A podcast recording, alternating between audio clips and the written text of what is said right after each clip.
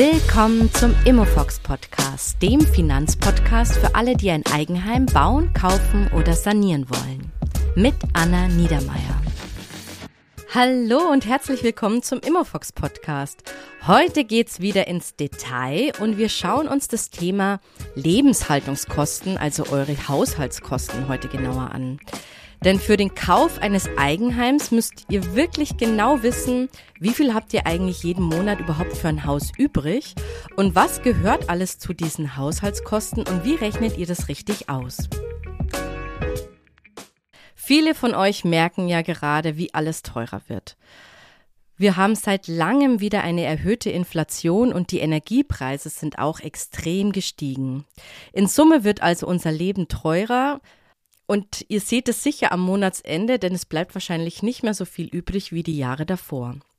Warum interessiert jetzt die Bank sich so dafür, eure Lebenshaltungskosten zu wissen?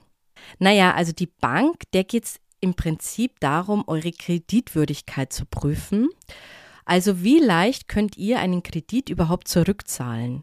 Und das spielt natürlich eine Rolle, wie viel Einnahmen ihr habt und wie viel aber auch übrig bleibt am Ende des Monats. Also zur Bank zu gehen und überhaupt nicht zu wissen, wie es um eure monatlichen Ausgaben so steht, ist wirklich schlecht. Es wirkt, als hättet ihr eure Finanzen nicht so wirklich im Griff. Es muss nicht sein, aber es kommt auf alle Fälle dann so rüber. Ja, was dazu kommt, ist, dass euch die Bank dann auch nicht richtig beraten kann, ob ihr euch das Haus überhaupt leisten könnt oder eben auch nicht. Einen Überblick über eure Finanzen ist daher echt wichtig. Das hatte ich ja auch schon in der letzten Folge erwähnt. Das betrifft eben nicht nur das Eigenkapital, sondern eben auch eure monatlichen Haushaltskosten. Es lohnt sich also hier, das mal Ganze zu sortieren und das aufzuschreiben.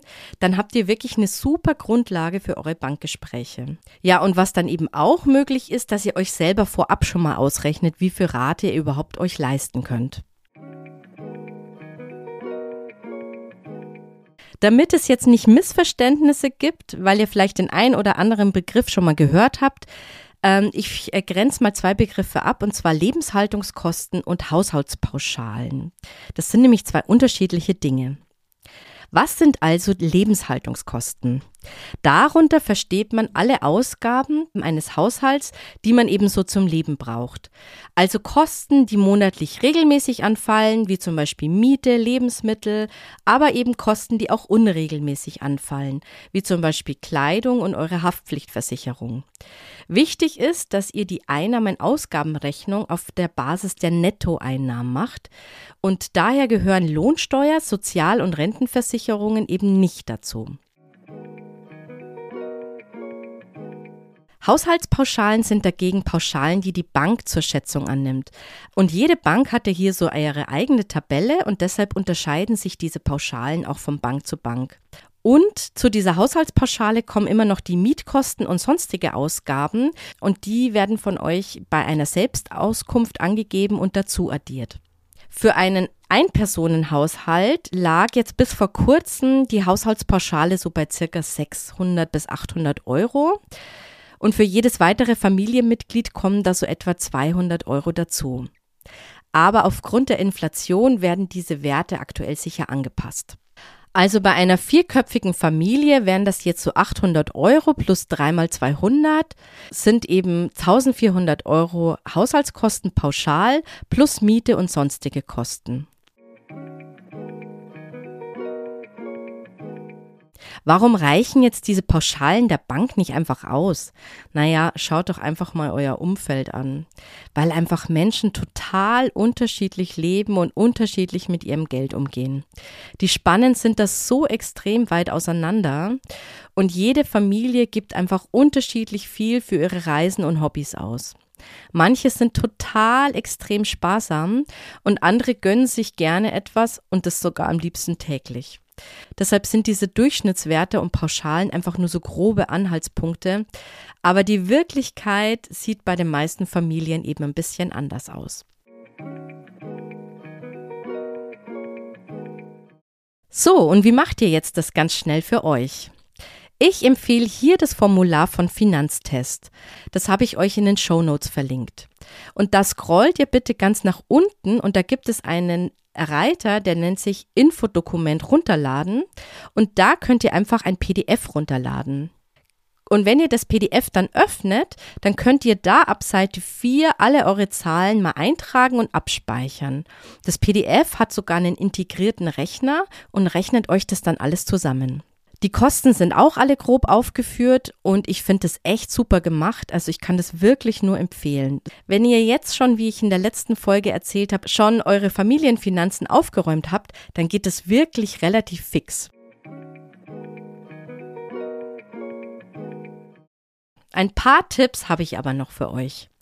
Falls ihr noch einen Konsumkredit offen habt, also so einen Ratenkredit, weil ihr zum Beispiel euer Handy, euer, euren Fernseher noch abzahlt und ihr habt auch noch Eigenkapital übrig, dann ist es oft besser, schaut mal eure Konditionen genau an, dass ihr das vielleicht gleich zurückzahlt. Denn so ein Darlehen kann je nach Höhe auch eure Kreditwürdigkeit senken. Und ein ganz wichtiger Rat, bitte, bitte denkt neben der Rate für euer Eigenheim auch an eure private Altersvorsorge. Für diejenigen unter euch, die schon alles organisiert haben, einfach nur der Tipp, bitte nicht wegen dem Haus kürzen, sondern lasst es einfach gut weiterlaufen. Und diejenigen unter euch, die das alles so ein bisschen aufgeschoben haben oder so wie ich ganz elegantes lange, lange verdrängt haben, bitte macht euch einen Puffer von ein paar hundert Euro denn nur so als Beispiel, ich persönlich spare aktuell monatlich über 500 Euro in meine Sparpläne ein, nur um meine Rentenlücke zu schließen. Und warum ist es bei mir so viel? Weil ich einfach viel zu spät angefangen habe. Und ich könnte mir echt sonst wohin beißen, dass ich das mit Mitte 20 nicht angefangen habe. Und bitte macht nicht meinen Fehler auch noch. Also, euer Haus ist nur ein Teil eurer Altersvorsorge. Ihr braucht im Alter auch noch flüssiges Geld und das müsst ihr parallel in den nächsten Jahren auch ansparen.